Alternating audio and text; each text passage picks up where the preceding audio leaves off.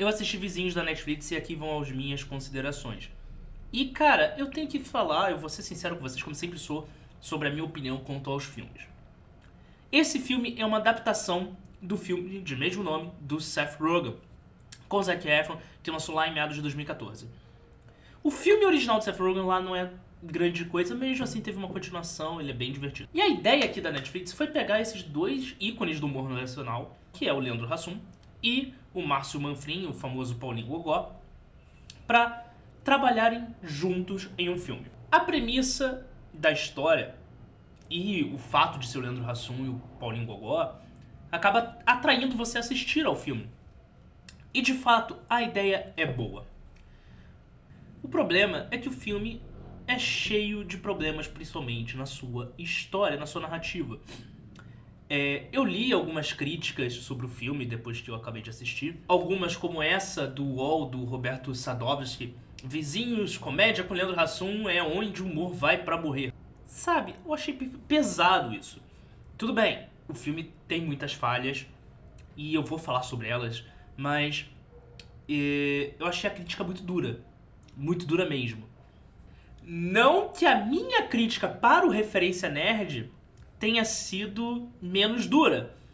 Afinal de contas, você tem Paulinho Gogó, Leandro Hassum, Júlia Rabelo, você tem um elenco grande, cômico, que poderia entregar muito mais do que foi proposto.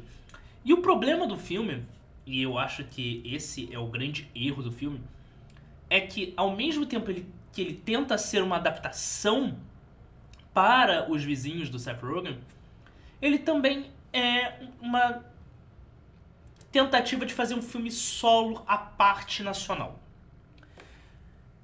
Ele tem uma história principal, que é a mesma história do filme do Seth Rogen, só que ele, em vez de contar essa história com humor nacional, ele prefere fazer pausas ao longo da trajetória dessa história para forçar o humor nacional. E não um humor nacional tradicional, mas humor típico televisivo popular que a gente que já foi considerado como Praça Nossa, Zorra Total e afins.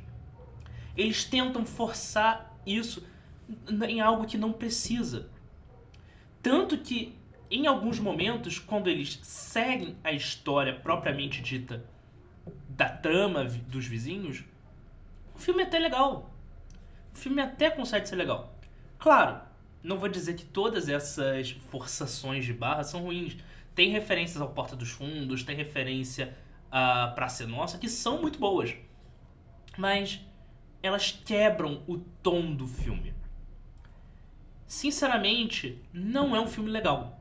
Tipo, não pela atuação. A atuação é boa. Não pela música, a música é boa. Não pela edição, a edição é boa. Tecnicamente o filme tá legal. Que a história, o roteiro, essa. Parece que a pessoa que escreveu, nem sei quem é o roteirista, é, mas eu acho que foi esse o pensamento. Foi: eu tenho a Júlia a Julia Rabelo, eu tenho o Paulinho Gogó, eu tenho o Leandro Hassum. Ah, isso já se vende, não vou precisar, eu vou forçar para entregar e fazer referências deles, em vez de tentar criar uma história única baseada em algo que já existe. Eu senti esse filme como um desperdício não do tempo, mas do elenco. Eu acho que o elenco do filme é bom o suficiente e merecia um roteiro melhor, tá?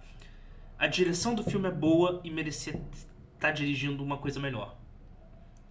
É...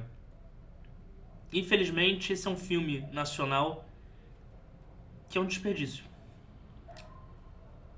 E é uma pena isso para outras críticas e sugestões, tá aparecendo aqui no card, se você estiver no YouTube.